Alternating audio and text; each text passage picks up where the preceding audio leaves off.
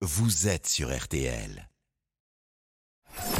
Tour de France 2022. L'étape du jour, Laurent Jalabert avec Christian Olivier.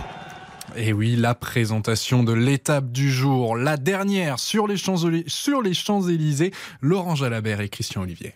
Rebonjour à toutes et tous, Laurent Jalabert, rebonjour. Bonjour. Après votre carnet de route, journal de 8 heures ce matin sur l'antenne de RTL, présentation de la dernière étape, l'étape de la délivrance, celle des Champs-Élysées. Paris La Défense, Paris Champs-Élysées. C'est pas loin, hein, à vol d'oiseau, il n'y a pas grand-chose, euh, mais il faudra faire 115 km 600, histoire de célébrer euh, ces trois semaines où ils se sont livrés bataille. Et quelle bataille? Avant d'arriver sur les Champs-Élysées pour euh, accomplir les huit tours de circuit, euh, circuit traditionnel que l'on connaît bien. Les enjeux sportifs, il n'y en a quasiment pas, si ce n'est la victoire d'étape sur les champs. Les sprinteurs, évidemment, qui se sont accrochés pendant ces trois semaines et qui n'ont pas eu grand-chose à se mettre sous la dent. Aujourd'hui, ils auront les dents qui rayent les pavés. Le maillot jaune sera-t-il attaqué? Bien sûr que non, ça n'est pas dans les, les habitudes lors de la dernière étape du tour. Personnellement, en tant que coureur, vous avez toujours conservé des souvenirs émus de cette dernière étape à Paris. Évidemment, quand on a galéré ou pas, d'ailleurs, quand on a vécu un beau tour aussi, c'est la même chose. Euh, Arriver sur les Champs-Élysées, c'est toujours une délivrance, c'est toujours un moment agréable à vivre. On a un frisson qui nous envahit d'un seul coup, et voilà, ce moment-là, sur cette belle avenue réservée qu'aux cyclistes, euh, ça fait quelque chose. euh,